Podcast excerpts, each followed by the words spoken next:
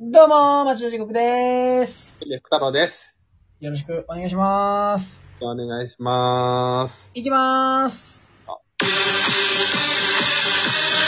現実サークルの超現実サークル超現実サークルの超現実サークルの我々はということで始まりましたね。始まりました。今、時間わかりますえ、なんで ?29 日、8月29日のはい。 21時47分ですよ。そうっすね。もう、もう2時間ぐらいで滑り込みで取りまくってやろうって話ですよ。ナっていイうト話なんですキーワーグランプリね。そ噂のね。う。噂のだうよ。ん。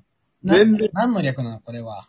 え ?T って何の略なのチケットボンバーさんでしょチケットボンバーさんでしょゲットボンバーズさん。はい。でしょの T でしょなるほどねこ。れ外してたら恥ずかしいよ。なんだこいつじ。ゃない、トーク。えそうなのえ、これって、チケットボンバーズさんの企画なのそうだ、チケットボンバーさんと先輩と後輩さんの企画だよ。だとしたら先輩と後輩の S が入ってない じゃん。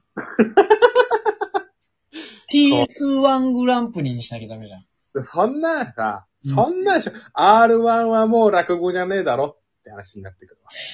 いや、あ第ー1回目でしょ、これも。う落語じゃねえだろって俺らラジオトーク初心者だからわかんないけどさ、うん。 T1 グランプリって第1回目なんじゃないの第1回目だよ。うん。じゃあ、あーもう最初はさ、それ入れなきゃ。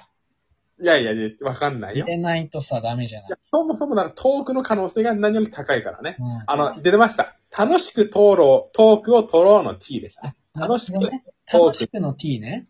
楽しくの T、トークの T、取ろうの T ですね。なるほどね。じゃあ、T3 だね。 T3 だね。だから T1 なんですよ。うん T1。こんな無駄話をしてたんだよ、さっきも。 松田さんと。本、本編には行けいっやて、話。俺、俺ルール知らないからさ。 5分で、5分になったら切ってよ、ちゃんと。向こう試合だかはいら。はい5分になったら切んなかった。でも、さ、ガチャバさんはさ、12分話して、認められてたじゃない。あの人はね、おかしいからだ、ね。あの人はもう何あれ、そん、忖度忖度、忖度。忖度仲いいからいやいや、そんなやばい な。あの、地獄さんもそうだし、僕もそうだし、ガチャバさんと、ガチャバさんをかろうじて顔見知りぐらいだな。いや、本当だよ。で、ダメなんだよ、こんな。知らない人をディスっちゃダメなの。いや、ディスってないよ。ディスってないよ。一方的にこっちが知ってるだけなんだから。そうですね。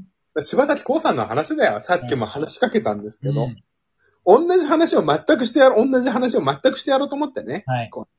もう嫌がらせのように上げてやろうと思ってね。まあ、その、さっき話したんですけど、僕ね、あの、兄貴がいるんですよ。兄貴がいる。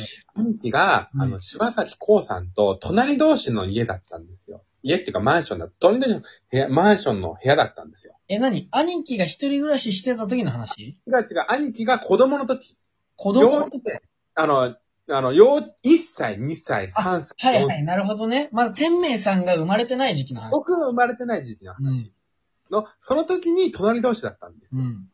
で、僕のあ一番上の兄貴と真ん中の兄貴が6歳離れてるから、うん真ん中の兄貴の時には多分もう引っ越してるんですよ。うん。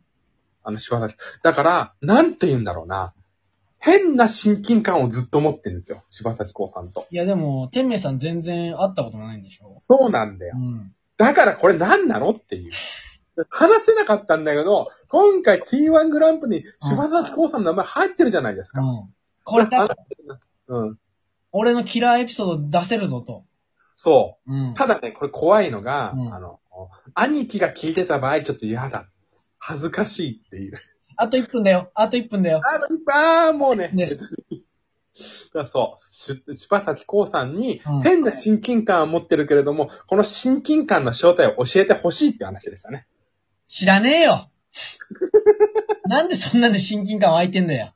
親近感は湧くだろせめて兄貴だろ、それ言うのは。いやいや兄貴呼んで収録させろじゃあ。やだよ、やだよ。